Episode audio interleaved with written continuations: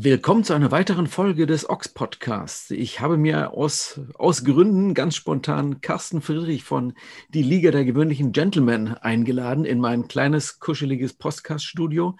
Ähm, wobei er natürlich in Hamburg sitzt, wenn wir ganz ehrlich sind. Äh, auch in einem kuscheligen Podcast-Studio. Sieht aber eher aus wie das Büro von einer Plattenfirma. Hallo Carsten, was ist das für eine Plattenfirma?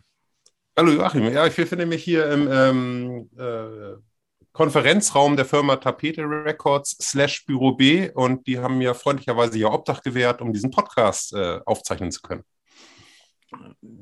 Das äh, ist ein schöner Zufall. Tapete Records ist zufällig auch das Label, bei dem äh, die Liga der gewöhnlichen Gentlemen ihre Platten veröffentlicht. Ähm, genau, das ist das Label, wo wir unsere Platten veröffentlichen, äh, wo ich auch arbeite und ähm, eigentlich bin ich hier öfter als zu Hause. Sieht aber auch schon ganz schön kuschelig aus mit den Postern an der Wand. Timo Blunk, Robert Forster, Fehlfarben sehe ich so, Faust. Ja, da haben wir schon ein paar so Sachen, The Proper Ornaments. Da genau. hängt so einiges an Postern, was bei euch auch so erschienen ist.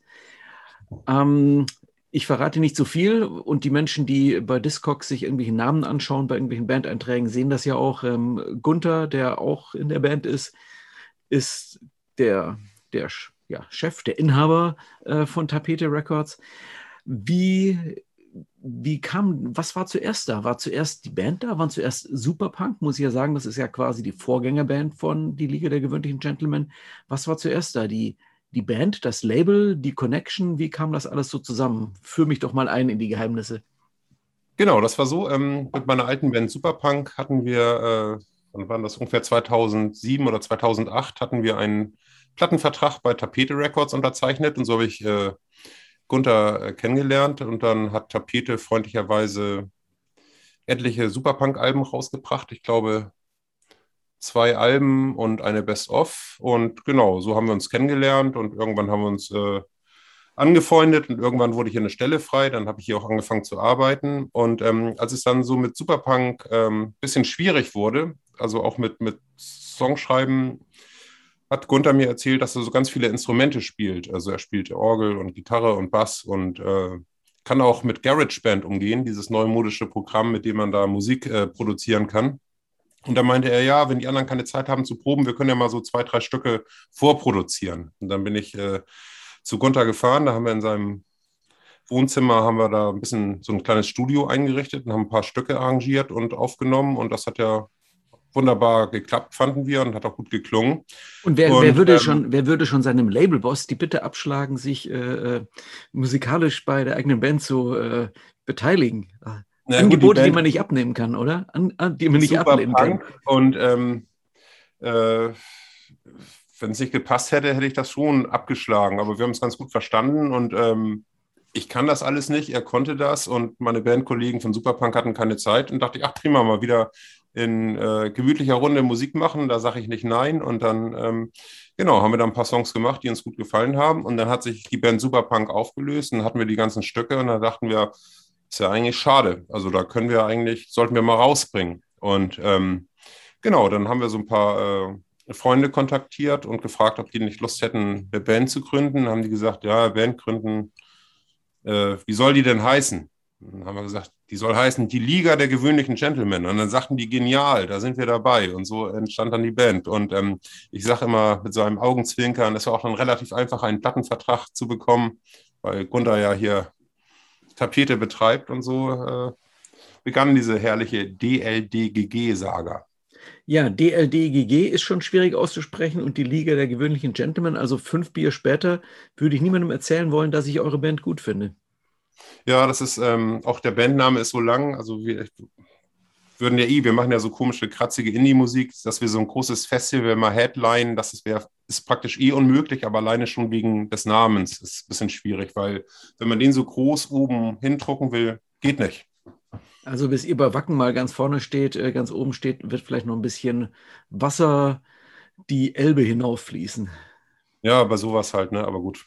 Ist dann halt so, der Name ist finde ich immer noch ganz gut, aber zu lang. Und das neue Album heißt Geschichte aus dem Parkcafé. Irgendwie haben wir eine Freude oder wir haben einfach nicht nachgedacht, sagen wir so. Von was man, weshalb man jetzt nichts verkauft, ist auch gleich egal, oder? Wobei, ihr seid ja nicht vollkommen erfolglos, wenn ich das mal so jetzt. Äh, Nein, das würde ich auch gleich intervenieren. Vollkommen erfolglos würde ich nicht sagen, nee.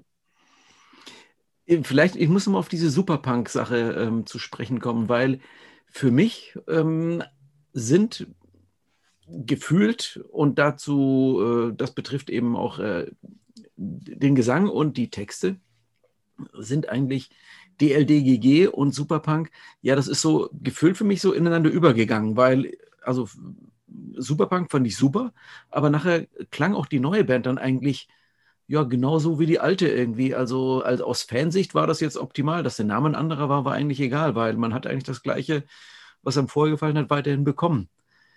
Was ist ja, daran keine zu, eine zutreffende und eine nicht so zutreffende Beschreibung? Also, dass das ähnlich klingt, ist ja nicht von der Hand zu weisen, weil die Stimme, also meine, die ist ja bei beiden Bands da und dann ähm, ist es auch so, dass man ja gerne mit Leuten Musik macht, die ähm, denselben Musikgeschmack haben.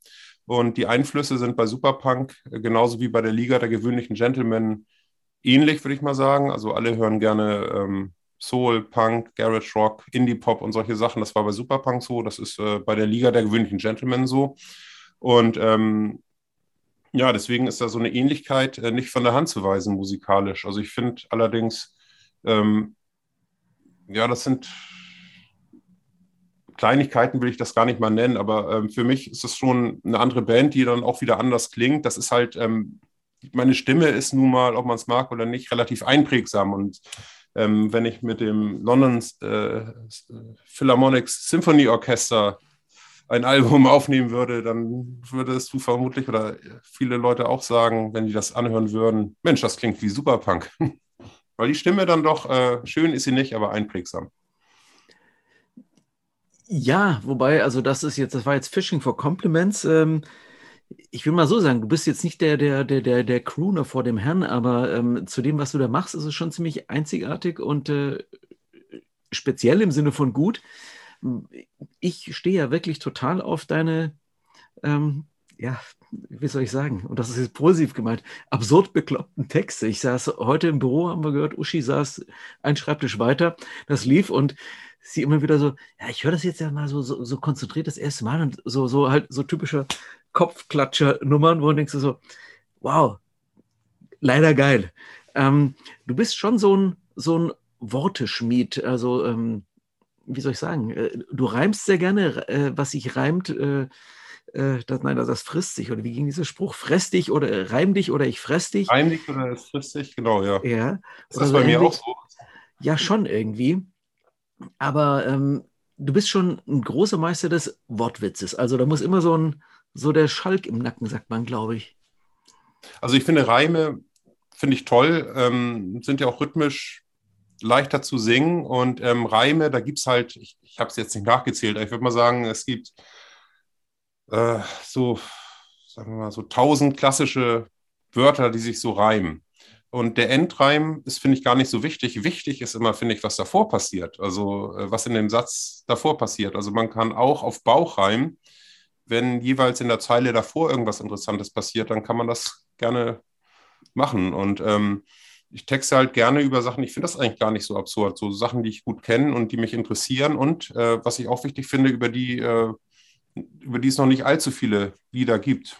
Und ähm, so entsteht vermutlich der Eindruck, dass das so ein bisschen absurd ist. Zum Beispiel hatten wir mal einen Song, der hieß äh, Mrs. Svensons Heim für Esel und ähm, äh, fand ich super, dass die Mrs. Svensson da die Esel aufgenommen hat und äh, der kann man doch mal einen Song widmen und äh, gibt es halt wenig Popsongs drüber. Noch gibt es da wenig Popsongs drüber. Einer muss ja immer der Erste sein und so suchen wir halt unsere Themen und dann ähm, überlege ich immer, wo gibt's, äh, äh, worüber gibt es gibt es wenig äh, Songs oder was kenne ich gut, worüber ich was schreiben kann. Und dann zum Beispiel beim neuen Album gibt es einen Song über unseren ehemaligen Schlagzeuger und Freund Swanee Johnson, der auch immer bei unserer Band Gesprächsthema ist, weil er halt immer unsere Platten aufgenommen hat und ähm, ein guter Freund ist. Und dachte ich, Mensch, das ist so ein super Typ, über den kann man doch auch mal ein, ein Lied machen. Und ähm, das ist vermutlich der einzige, der erste von vielen Songs, die noch folgen werden, über Swanee Johnson. Das ist der Opener Yo Zwanni. Wollte ich nämlich schon fragen. Zwanni, äh, Zwanni, geht mal ein Zwanni her? Nee, okay, es ist also ein Typ Yo Zwanni, deshalb, jetzt haben wir das, ja. Genau. Nee, aber der Name kommt auch, glaube ich, daher, dass er ähm, früher, wenn er irgendwo Schlagzeug mitgespielt hat, ja, gib mir ein 20, dann mache ich es. Und was irgendwann 20. Wir sparen uns die Sprache darüber, wie viel Gage er bekommen hat bei euch. Es ist nett, nett zu sein. Du bist echt ein total netter Typ. So, also, das ist ein total positives, äh, äh, dritte Song auf dem Album, super positiv. Es ist nett, nett zu sein. Ähm, ja, also das ist eine Aussage, die, glaube ich, äh, schlecht widerlegt werden kann, oder? Es ist jetzt nicht besonders geistreich oder besonders deep oder besonders Erkenntnis bringt, aber es ist nett, nett zu sein. Und ähm, ja, also es ist. Sagt die Biene ja zu dem Stachelschwein. Schön ist es, auf der Welt zu sein, sagt sie. Ah, okay. Oder? Das ist doch, ähm, genau, und ähm, ja, Nett hatte auch immer so einen schlechten Ruf. Und ähm, da dachte ich, den versuchen wir mal im Rahmen unserer kleinen Möglichkeiten zu rehabilitieren. Und ähm, dann flossen die Worte aus der Feder, die Akkorde kommen dazu. Und dann haben wir dieses schöne Lied gemacht, es ist nett, nett zu sein. Und ähm, ist ja auch irgendwie so ein zivilisatorischer Fortschritt. Also man ist jetzt nicht übertrieben, äh, ich sag mal, übertrieben geht man auf den anderen ein, sodass der sich vielleicht bedrängt fühlt, aber man ist auch nicht schroff, man ist einfach nur nett. Das finde ich halt in England so nett, wenn man da in, in den Supermarkt geht und ähm, äh, das Wechselgeld kriegt und dann sagt die Verkäuferin, there you go, dear. Das ist ja einfach nett, da kann man doch nichts gegen haben. Und ähm, hier heißt es immer, nett ist die kleine Schwester von Scheiße, finde ich überhaupt nicht. Wenn ein Song nett ist, dann schmeichelt der mir dem Ohr und äh, bringt mich gut drauf. Und nett ist eigentlich ein tolles kleines Vier-Buchstaben-Wort. Gab es das nicht auch schon mal irgendwas mit vier Buchstaben-Wort? Hatte der denn nicht irgendwie mal einen Song, wo das auch auftauchte? Nee, das war Arbeit, ist ein Sechsbuchstabenwort. Ah, äh, siehst du, Arbeit ist ein Sechsbuchstabenwort. Apropos. Ja, A, R, B, E, I, T. Ich bekomme es hin, ja. Apropos Arbeit, an einer Stelle auf dem neuen Album singst du sinngemäß ähm, ähm, später zur Arbeit, früher nach Haus das äh, spiegelte so deine Einstellung zur Arbeit wieder, die auch ähm, jetzt, das, nachdem er die Platte gehört hat, auch ähm, Gunther, der wahrscheinlich nur im Studio dabei war und den Text erst später hörte, jetzt damit klarkommen muss? Hm. Nein.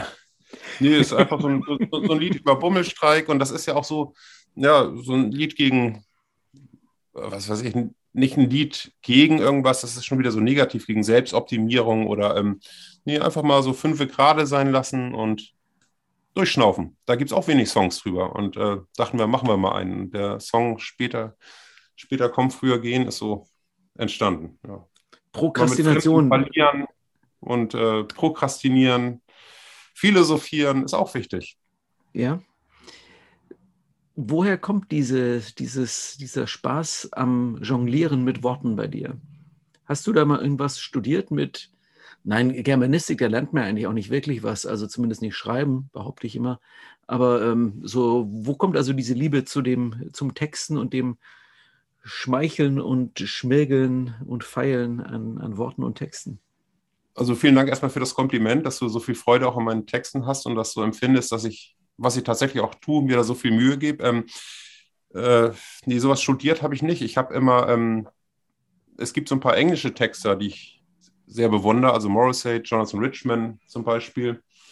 Und ähm, das hat mich sehr beeinflusst. Und als wir angefangen haben, ganz früher mal Deutsch zu singen, gab es das noch nicht so oft. Und dann dachte ich, das ist ja genial, Mensch. Äh, da haben das die Engländer schon auf, auf, dem, auf dem Silbertablett serviert, äh, wie man das machen kann. Und ich habe das mir einfach so angeeignet, eigentlich und auf Deutsch gemacht. Und ähm, äh, das so angepasst und zurecht äh, gehauen. Und ähm, ja, das ist einfach die Freude an anderen guten, abseitigen Popmusiktexten. Also Dan Tracy von den TVPs zum Beispiel, Johnson Richmond, Morrissey, solche Texte habe ich halt immer sehr gemocht. Und ähm, mein Französisch ist rudimentär, aber auch ähm, Serge Gainsbourg fand ich immer ganz toll. Äh, der hat zum Beispiel, äh, was kann man, dieses eine Album, Initials BB, da hat er Songs gemacht ähm, über ein Öltankerunglück, über einen Überfall, über alles Mögliche, nur nicht über die üblichen Themen wie Liebe zum Beispiel. Und das fand ich echt genial. Und dann hatte ich mal ein Buch aus der Bücherhalle über Gainsbourg oder über französische Musik und da steht, stand halt drin, dieses Stück Tory Canyon, das ist über ein Tankerunglück 68 auf der äh, an der Bretagne. Und dachte ich, wie genial ist das denn? Der Typ macht da 68 eine, einen Song über ein Tankerunglück. Also das finde ich toll. Sowas will ich auch machen. Und so habe ich mir also wie so ein kleiner Vogel, der von Baum zu Baum fliegt, hier einen Einfluss da, eine Idee und das so zusammengepackt. Und dann denke ich immer, was für ein Text würde mir Freude machen und so versuche ich das halt zu machen. Und äh, anderen Leuten macht es ja zum Teil auch Spaß. Was ist zuerst da, die Musik oder die Texte? Hm, tatsächlich eher die Texte. Also ähm, einen Text zu machen ist relativ kompliziert. Also was heißt relativ kompliziert? Also ich schreibe das dann halt immer so auf und manchmal liegt das ein paar Monate rum und dann aber gibt eins das andere, dann höre ich wieder was anderes. Ach Mensch, das könnte ja da zusammenpassen, dann wird der Song anders benannt. Und da ich sehr viel Musik höre, habe ich dann irgendwann den Text im Kopf, höre irgendwas anderes und denke, Mensch, sowas in der Art, das könnte doch dazu passen. Und ähm, Gunther macht das auch so, äh, also der, wie wir es schon öfter hatten, der Chef von Tapete Records, der hier in meinem Nachbarbüro arbeitet. Und ähm, dann treffen wir uns nach Feierabend in seinem Büro und versuchen einen Song zu machen. Und ähm, dann machen wir die Musik zu den Texten letztendlich. Genau. Du sagtest äh, eben gerade Morrissey, Jonathan Richman etc. Was was schaffen die mit ihren Texten, was sie von, von anderen ähm, unterscheidet oder was sie auszeichnet? Ist es eine bestimmte Art des, des naja, Storytellings, ist jetzt so ein wichtigtorischer Begriff, aber so ist es, dass einfach in einem Text eine, insgesamt eine Geschichte erzählt wird. Ist es, manche Bands haben ja jetzt, wenn wir jetzt mal, ja, jetzt mal so klassische Punkbands nennen, wo die eher so einen appellativen Charakter haben, wo irgendwelche Parolen auch mal gerne rausgehauen werden, kurze, repetitive Abschnitte. Bei dir ist es ja eher mhm. so ein Flow, so eine Geschichte, die da rausläuft. Also was, was zeichnet also diese Leute aus, was du dann für dich ähm, zur Inspiration ja, glaub, genommen hast? Die Themen tatsächlich. Also zum Beispiel Jonathan Richman, ein Stück halt da, das heißt meine, My Jeans, meine Jeans, das habe ich auch mal zur Inspiration genommen. Und das finde ich halt genial, sowas, wie er beschreibt, wie ein äh, Laden geht und seine Wranglers sucht und warum Levi's nicht passt und ein Problem, das jeder eigentlich kennt und da gibt es eigentlich wenig Stücke und trotzdem ist das, ja, weil es halt so allgemeingültig ist und so viele Leute betrifft, wundert mich mehr, dass es da äh, keine, keine Songs drüber gibt und ähm, genau, ich glaube, es ist die Themenauswahl. Und dann halt, wie man damit umgeht, wie man das interessant, also so eine profane Sache wie ein, ein Hosenkauf über vier Strophen interessant äh, äh, ja, erzählt. Und da spielt natürlich auch die Musik eine Rolle. Die muss natürlich auch noch äh, 1A sein, sonst äh, ist der Hosenkauf, äh, kannst du da Goethe-mäßige Gedichte drüber schreiben, interessiert kein Schwein. Aber ähm, vier Strophen, interessant über einen Hosenkauf mit guter Musik. Und für mich ist das ein Riesenhit die Leute sehen dich jetzt nicht, aber ich sehe dich und du hast dabei genau dieses verschmitzte Grinsen im Gesicht, das eigentlich äh, ich bei deinen Texten immer mithöre ja, ist vermutlich, wie du sagtest, also auch die Freude an der eigenen Musik. Die, also Musik machen ist ja für, also für mich ein großer Spaß. Also, dass Leute Lust haben, die Musik zu hören, dass ich äh, äh, Freunde habe, äh, die, die auch Lust haben, mit mir Musik zu machen. Ich bin ein relativ unmusikalischer Mensch, muss ich dazu sagen. Und ähm, ja, das finde ich halt klasse. Oder auch, dass, dass wir uns jetzt hier ähm, zum Podcast-Interview verabreden, denke ich, Mensch, für unsere abseitigen Sachen, da interessiert sich einer für und du hast dir das ja angehört und hast da auch irgendwie Freude dran, finde ich das klasse. Also mehr braucht es erstmal nicht, würde ich sagen. Außer neue Zähne für meinen Bruder und mich. Das ist irgendwie der, ja, zum für Beispiel, mich so ein der, der Alltag ein, denke ich ja, mal so ein paar mehr Platten zu verkaufen, das wäre gar nicht schlecht, aber ist halt so, wie es ist. Ne? Und ähm, schlechter geht immer, Luft nach oben ist immer, ist halt so.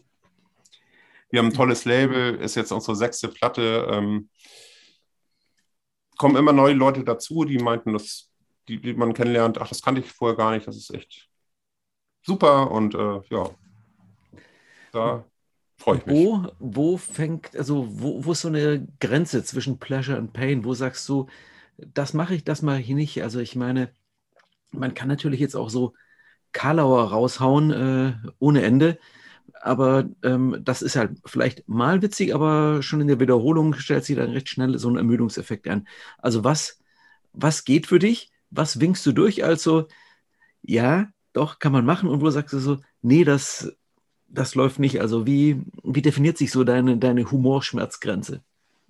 Ich bin eigentlich ein sehr rationaler Mensch und habe so eigentlich ähm, schon eher so Formeln im Kopf für alles, aber das ist einfach eine Gefühlssache.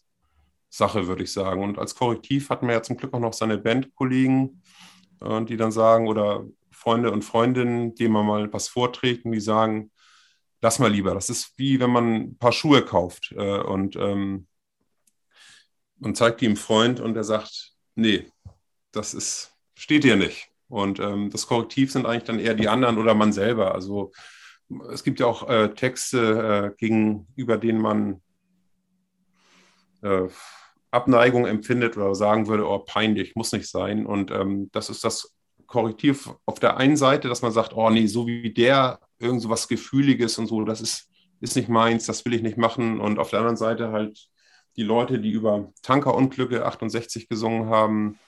Äh, und in der Mitte ist dann irgendwie die Liga der gewöhnlichen Gentlemen. Also das ist, ähm, gibt es jetzt nicht so, ein, so, so, eine Strichliste, wo man abhakt. Das ist hoffentlich hält das Gefühl noch lange an, dass man da differenzieren kann und sagen kann, äh, oder ich sagen kann, nö, das nicht. Könnte man sagen, Fehlfarben, ja, aber Mark Forster eher nicht. Ist das so die Grenze, wo das irgendwie so verläuft, was jetzt zum Beispiel deutsche Texte betrifft und deine Zustimmungsrate, wo der Daumen rauf und wo der Daumen runter geht? Hm, Mark Forster, was singt denn der so? Also ja, so Schlagerpop, der aber halt auch irgendwie so ja, oder ich also die nicht. Musik habe ich im Kopf und auch wie der aussieht. Das ist einer mit so einem Bart und so einer Schirmmütze. Und ähm, ja, es gibt ja auch, ähm, würde man sagen, profane Texte, die, äh, wenn die Musik stimmt, ist das ja auch super. Also Oh, oh, I Love Her So von den Ramones mit der Musik zusammen ist doch der absolute Knaller. Ich glaube, bei Mark Foster oder so, da ist das dann eher, äh, dass Text und Musik so eine unschöne Einheit bilden und man dann denkt, also wir denken das vermutlich. Millionen Leute sehen das anders und die haben da auch Spaß dran an der Musik. Sollen sie, sollen sie haben, so nett bin ich, aber ähm, ja, also ich glaube, ähm, Texte sind Texte, aber wenn die Musik dazu irgendwie passt, dann kann man auch Sachen singen, die gelesen blöd klingen. Also auch Ramones, gutes Beispiel. I remember you. Oh, oh, Things are not forever and somehow, baby, they never really do. Obwohl, wenn ich das jetzt so sage, ähm, ist das schon auch ein super Text, auch ohne ja. Musik. Auf Deutsch würde der gut zu euch passen, quasi schon wieder. Kann man überlegen. Macht doch mal eine deutschsprachige Ramones-Coverplatte in eurem beswingten Big Band Sound. Ähm, zur Musik kommen wir gleich noch. Ähm, ich, ich, hatte jetzt gerade so Mark Forster, wenn mir der eingefallen ist, aber da gibt es ja noch eine Menge mehr dieser, dieser äh, Deutschpöten heißt das, glaube ich. Äh, Deutschpoeten, Entschuldigung. Deutsche ähm, Poeten, genau, ja. Ja, ähm, und das ist für mich so, okay, da, da bin ich einfach, da packe ich alles zusammen, als ob hier irgendwo es brennt und renne schnell ja. in die andere Richtung. Aber ähm, der, ähm, äh, was, was diese, diese Musiker auf jeden Fall schaffen, oder Texter besser gesagt, sie schreiben Texte, die gefühlt jeder in bestimmten Gefühlslagen, jede und jede in bestimmten Gefühlslagen so nachvollziehen kann. Also dieses, dieses, diese Seelenplan, mir geht's nicht gut, mir geht's gut, mhm. ich vermisse sie, ihn, es, was auch immer. Es passt einfach auf jeden und jeder fühlt sich und jede fühlt sich von diesen Texten so total angesprochen. Also ja, wir uns ja zum Beispiel nicht. Also ja. Und deswegen gibt es ja auch Punk und Subkultur und Indie-Pop und weiß der Geier was. Ähm, wir wollen ein bisschen mehr als die anderen. Und ähm, ja, ich verstehe auch, also das ist, wie, wie das funktioniert. Das ist aber, glaube ich, auch so ein bisschen so ein, so ein deutsches Phänomen, dass, ähm, ja, das bringt, glaube ich, eine Seite das, im Klingen bei den Leuten. Also zusammen mit dieser Musik, ich glaube, die ist dann auch immer so flächig produziert mit so äh, Akustikgitarre, die da so durchhaut und so, so, ähm, so einem flächigen Keyboard und einen bestimmten Beat. Keine Ahnung, ich glaube, in anderen Ländern, also in westlichen Ländern, gibt es sowas nicht. Ähm, Gibt es sowas wie Mark Forster oder sowas, so, so eine Entsprechung in England? Also doch, doch, doch. Die ja. schlimmste Pest von allen, wirklich, das Allerschlimmste von allen. Weißt du, was das Allerschlimmste von allem ist? Meint Ed Sheeran? Oder? Ed Sheeran, danke, ja. Ja, ja gut, das ist ja, aber ja gut, gibt es vermutlich dann auch noch mehr da in der Richtung. Aber ähm, äh, ja, ich, ich glaube, ja. das ist tatsächlich so ein deutsches Phänomen, ist es nicht. Das gibt es auch in England, ja. Hm, Mist, weiß auch nicht. Ähm, aber ich glaube, ähm, in England, äh, da singt der Taxifahrer Madness-Stücke mit und in, in Deutschland hören die halt lieber Mark Foster. Das ist ähm, tragisch. Müssen wir noch viel Kernerarbeit leisten. Ähm, um auf die Musik zu sprechen zu kommen. Ich höre zum Beispiel bei euch irgendwie immer ähm, Style Council, Dexys Midnight Runners. Äh, das sind so zwei Bands, die immer wieder so Resonanzen, resonanzieren in meinem Kopf, wenn ich euch höre. Ähm, nicht im Sinne von äh, nachspielen, aber das ist so für mich so, so ein Referenzpunkt, der, der poppt halt immer auf. Vielleicht ist eine, habe ich mich daran so festgehört, wie auch immer. Ähm, was, was, was würdest du denn so als Referenzen, ähm, wo du schon gerade englische Popmusik genannt hast, ähm, oder britische oder Dexys, irische, ähm, wie auch immer, ja. was würdest du da so akzeptieren oder nennen? akzeptiere ich alles. Wenn du uns äh, mit, mit äh, Dexys und ähm, Style Council in einem Atemzug nimmst, äh, nennst, da äh, freue ich mich natürlich sehr drüber. Ähm, ja, das sind vermutlich auch dieselben Einflüsse. Die haben ja auch sehr gerne äh, amerikanische Soulmusik gehört und haben das da äh, verwurstet zu ihrem eigenen Sound und ähm, eigentlich sehr eigene Sounds, die man aus hunderten anderer Bands raushört. Und so ähnlich machen wir das ja auch. Also ähm, Dexys und Style Council, das sind musikalisch und äh, gesanglich sind das echt Genies. Da möchte ich uns jetzt gar nicht auf eine Stufe mitstellen, aber die haben die Einflüsse, die wir auch haben und haben da was Eigenes draus gemacht. Und mit unseren Möglichkeiten äh, machen wir halt das Gleiche. Also Referenz für mich wäre immer noch, ja, was ist halt so, Madness höre ich gerne, Jonathan Richman, ein sehr großer Einfluss und ähm, ja, alles, was einem so, was mir so über den Weg läuft. Also das sind auch Einflüsse, die man vielleicht gar nicht so mitkriegt, aber jetzt haben wir mal so ein Hall-Delay bei einem Song auf einer Platte, das kam irgendwie, weil, wir, äh, weil ich Lee Perry gerne gehört habe und dachte ich, ach Mensch, so ein Hall-Delay, das hätte ich da jetzt auch gerne mal drauf. Und so kommt eins zum anderen und übrig bleibt DLDGG oder bei rauskommt. Was ist bei euch eigentlich echt und was kommt aus dem Computer? Sprich, wenn man so, so äh, Streicher und äh, ähnliche, so Big Bandeske äh, Klänge, die er gerne so schön wattig irgendwie dann so mit, mit, mit einfließen lässt. Was davon, äh, ja, wird echt im Studio gespielt und was davon kommt woher? Da wird bei der Liga tatsächlich alles echt gespielt. Also bei Superpunk war das noch anders. Da konnten wir uns das nicht so leisten. Und wir hatten auch eine Freude daran, diese, dass es diese Sounds gab und dass man die so einfach benutzen kann, was ja auch seinen Reiz ausgemacht hat. Und ähm, nö, das ist tatsächlich alles echt. Also da legt Gunther auch immer sehr viel Wert drauf. Der ist ja ein Freund von diesen authentischen Anführungszeichen Klängen und er kennt auch sehr viele Leute und gute Musiker und auch Musiker, die Lust haben, bei uns äh, mitzumachen. Also hat ja nicht jeder Cellist Lust für einen Apfel und ein Ei auf einer Ligaplatte mitzuspielen, aber da kennt Gunther auch jemanden, klassischen Cellisten zum Beispiel, der auf der letzten Platte mitgespielt hat und der die Liga super findet und da halt dann Cello drüber gespielt hat. Also das ist jetzt nicht ein ganzes Streichorchester, der hat dann halt so viermal vier Spuren Cello gemacht, was dann wie so ein Streichorchester klingt. So kleine Studio-Tricks, aber das ist tatsächlich alles echt. Also Trompete ist echt, Vibraphon ist echt und ähm, ja, zum Glück arbeiten wir in einer Plattenfirma und ähm, Unsere Kollegin Lilia, die hat äh, mal erzählt, dass sie Querflöte spielt und dann dachten wir, Mensch, Querflöte, das ist ja toll, das hören wir auch gerne, hätten wir auch gerne auf unserer Platte. Kannst du nicht mal mitbringen? Ja, hat sie mitgebracht und dann bei uns hier im Büro dann die Querflöte draufgespielt und so ist das. Und wenn hier jemand reinkommt, wird eigentlich relativ oft gefragt, äh, also ins Tapetebüro, spielst du ein Instrument, weil wir gerade mitten in der Produktion sind. Wir haben da in so einem Raum auch so eine Art kleines Studio. Ja, ich spiele Benjo. Ach Mensch, haben wir zufällig eins hier. Äh, Mikro steht da und wir haben da so einen Song. IAH sind die Akkorde. Hast du Lust, da mitzumachen? Ach ja, Mensch, eine Viertelstunde habe ich noch Zeit, mache ich mit und dann so ist das halt. Und so kommt dann alles, ist dann alles echt in Anführungszeichen. Obwohl ich auch ein großer Freund des Unauthentischen bin. Äh, so diese Plastik-Songs und sowas, das höre ich halt auch gerne. Aber ähm, echte Instrumente haben auch was und wenn Leute Lust haben, da mitzumachen, umso besser je mehr, je lustiger. Wie politisch ähm, muss, soll, darf, kann die Band sein? Ähm, muss überhaupt nicht. Äh, alles kann, nichts muss, würde ich sagen. Also ähm, ich fühle mich nicht unter Druck gesetzt. Also es ist ja eh, weiß ich nicht, ob das jetzt, wenn ich jetzt sage, das ist ein deutsches Phänomen, aber ähm, dass Künstler so ernst genommen werden und um ihre politischen Expertisen gebeten werden. Ich sage mal, das sind eigentlich größtenteils Alkoholiker, die Unterhaltungsmusik machen. Warum, was, was, die sollen einen schönen Song machen. Ich will nicht von denen hören, äh, ihre Meinung über Afghanistan oder was. Interessiert mich null. Und wenn einer, ja, das eigentlich eher unangenehm. Eigentlich glaube ich auch eher, dass das so ein, so ein Marketing-Tool ist von, von, äh, von Bands, weil in Deutschland wird man dann mehr wahrgenommen, wenn du einen politischen Song machst, als wenn du einen Song über Esel machst.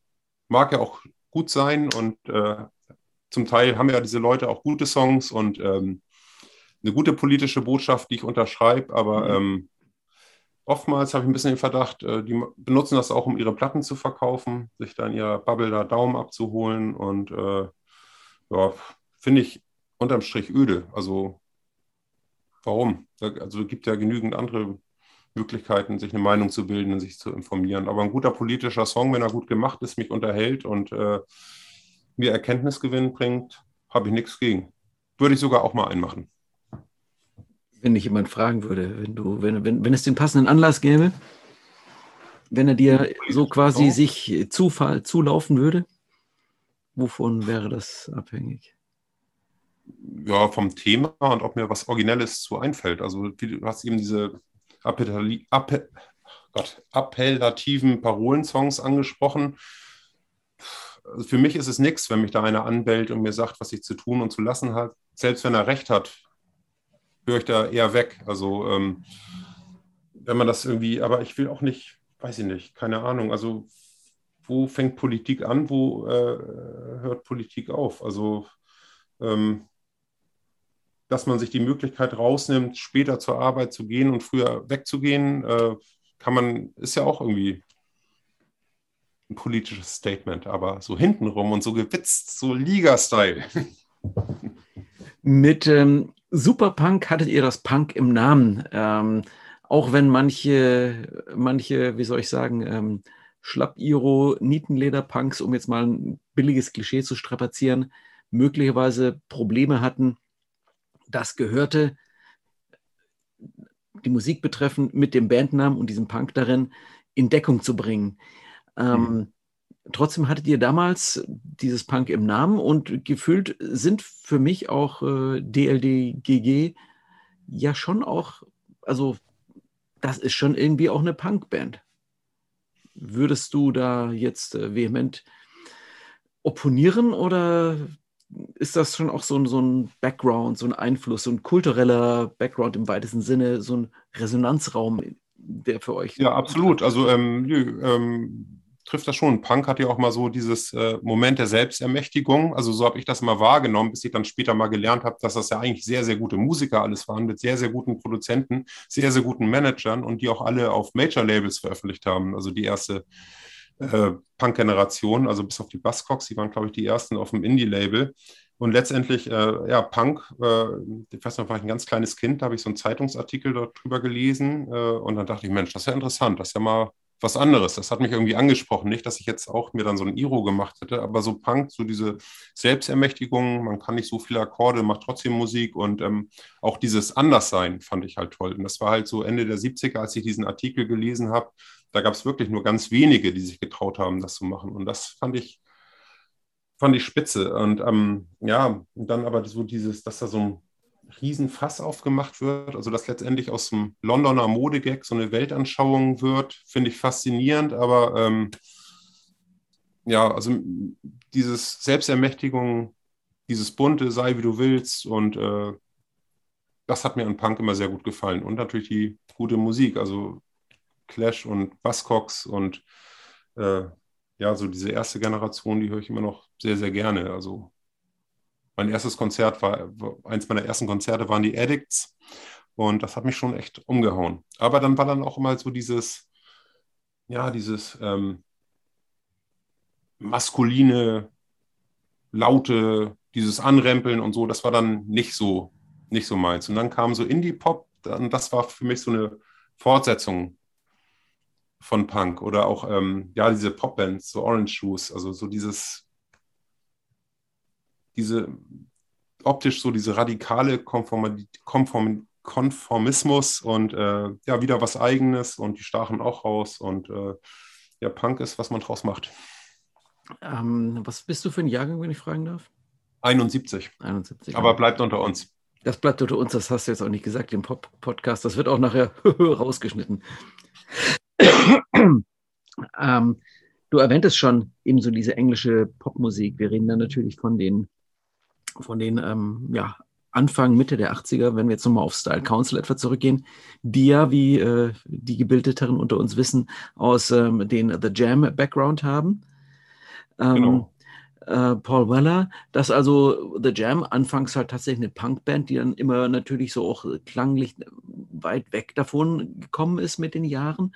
Und dann war es eben irgendwann The Style Council. Und das war ja dann doch eher so, wie soll ich sagen, ähm, ja, also Pop im Sinne auch von, von Kleidung, Mode, Look und so weiter. War da jetzt äh, schwer, diese, den, den, den Punk-Background äh, zu, noch zu erkennen? Und das ja eigentlich innerhalb von, ich sag mal, fünf Jahren hat sich dieser Wandel ja verzogen. Hm. Das ist ja. Das ist ja der Gag an der Sache, dass sie sich da das so überlegt haben und ähm, diese ganzen Referenzen und ähm, ja, auch dieses, ähm, diese Sehnsucht nach dem guten Leben, die, die sie da in ihrer Musik, in ihrem Look Ausdruck gegeben haben, auch dieses Glamouröse und ähm, das hat, finde ich, viel mit Popmusik und auch mit Punk zu tun. Also Ausbrechen, ein besseres Leben, coole Klamotten, äh, ja, das fand ich immer ja, an diesen ganzen englischen Subkulturen sehr faszinierend und ähm, ja, finde ich immer noch faszinierend und ähm, ja, das auch, auch The Jam, also ähm, auch diese Veränderung, also wir sind eine Band, äh, die sich jetzt nicht groß verändert, aber das muss ich auch anerkennen, obwohl ich sagen muss, dass mir bei Side Council immer die Singles am besten gefallen haben. Shout to the Top und, und sowas Long Hot Summer, so auf Albumlänge würde ich jetzt All sagen. All I Need is Everything. Ja, ja Walls Come Tumbling Down. Ja. Ähm, My Ever Changing Moods und so, aber Singles sind ja auch äh, das Pop-Format schlechthin. Also ist schon eine großartige Band und ja, äh, faszinierend. Ich habe dann irgendwann mal Ende der 90er das erste Mal Paul Weller solo gesehen. Das fand ich so ein bisschen, das war dann, obwohl ich da schon erwachsen war, so Erwachsenen-Pop. Das fand ich dann so auch zu viel Rock mit drin, war dann nicht mehr so meine Tasse Tee. Aber ich habe gehört, die letzte Platte von dem soll toll sein, die würde mir gefallen, die muss ich mir mal anhören. Kennst du die, die letzte Paul Weller Platte oder verfolgst du das noch? Oder? Wenn ich die im Newsletter des Labels auftauchen sehe, dann fordere ich die an und die geht dann immer in unseren ähm, äh, Spezialisten Gerion, der dann das gerne irgendwie bespricht. Und dann habe ich es im Heft drin, einfach nur so aus, äh, aus, aus Tradition gehört das halt immer noch ins Heft mit rein. Genau wie Elvis Costello, dann ja, lässt man sie halt schicken und ja, hm. damit man halt einfach solche Musiker einfach noch mit drin hat, weil sie ja doch dazugehören zum Kosmos, finde ich. Elvis Costello finde ich ja so ein Erzlangweiler. Denke ich jedes Mal, Sachen, sagen mir Leute, das musst du dir anhören, das ist so gut, das würde dir gefallen, genial. Oder ich lese da was drüber. Und dann, ich habe zwei Elvis Costello-Platten, die habe ich mal für fünf, fünf Mark auf dem Flohmarkt gekauft. Und dann höre ich mal wieder rein, denke ich, nö. Nö. Ist für mich. Weiß auch nicht.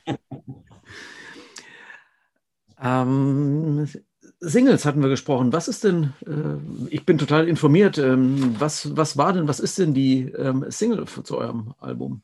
Gibt, und gibt sie auch tatsächlich dann auf ähm, Vinyl 7 Zoll?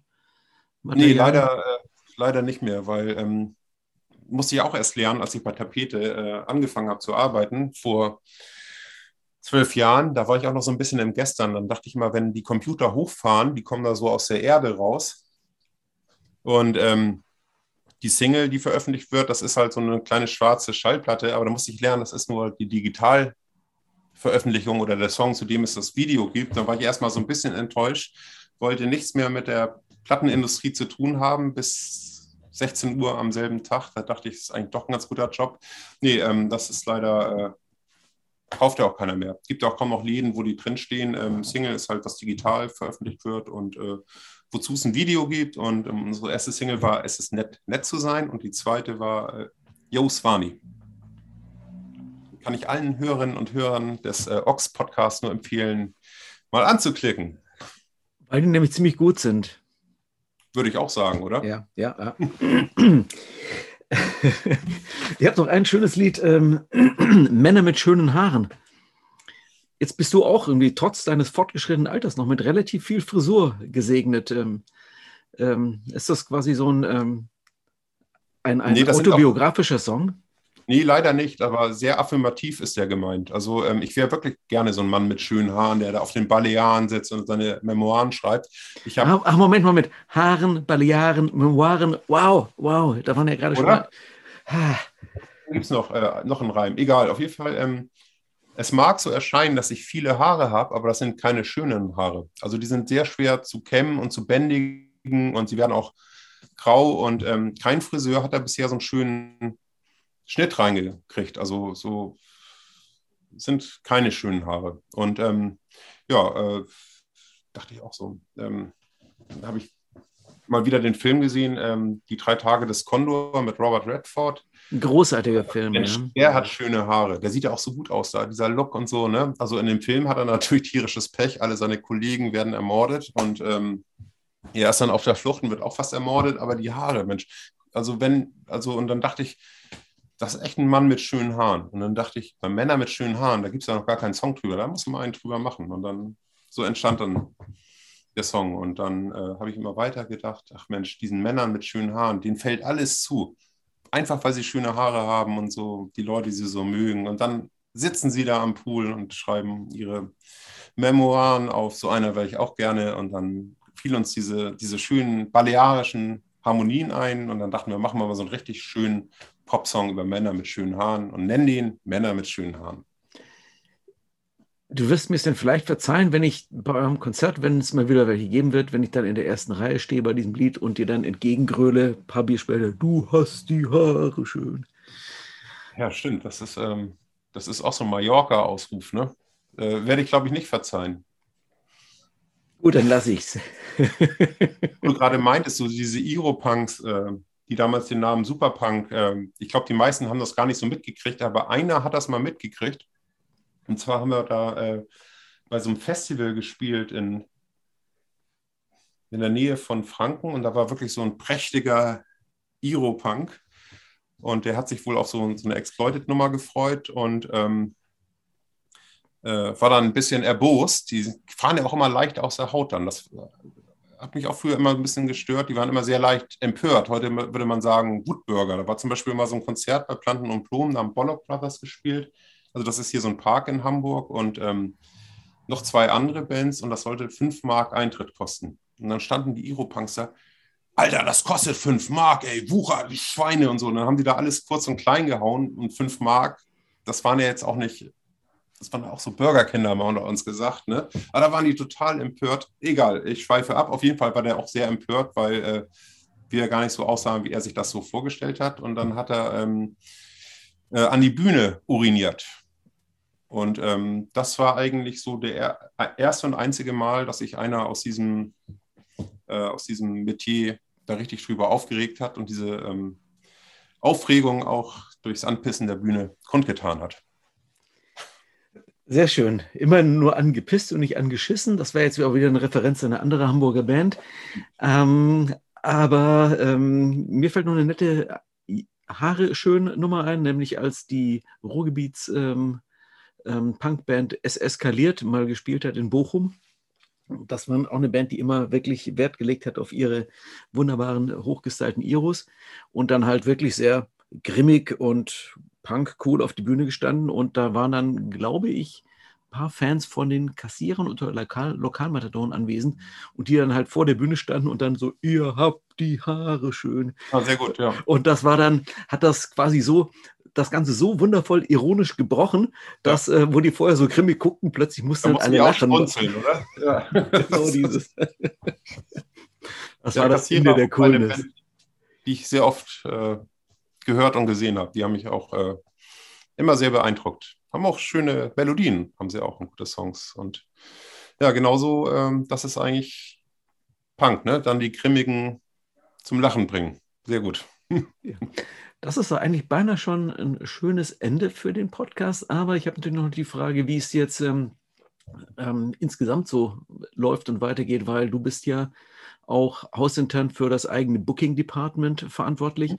Und ähm, ja, das war natürlich jetzt die letzten 15 Monate so eher scheiße, um es mal vorsichtig auszudrücken.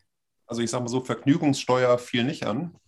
Aber ich bin jetzt ähm, vorsichtig optimistisch, dass es wieder weitergeht. Also man, man, weiß es ja nicht, ist ja eine Zaubertüte, ob das jetzt wieder die Gamma-Variante da uns allen Strich die Rechnung macht. Aber heute kamen zum Beispiel zwei Vorverkauflinks für von mir gebuchte Konzerte vom Veranstalter.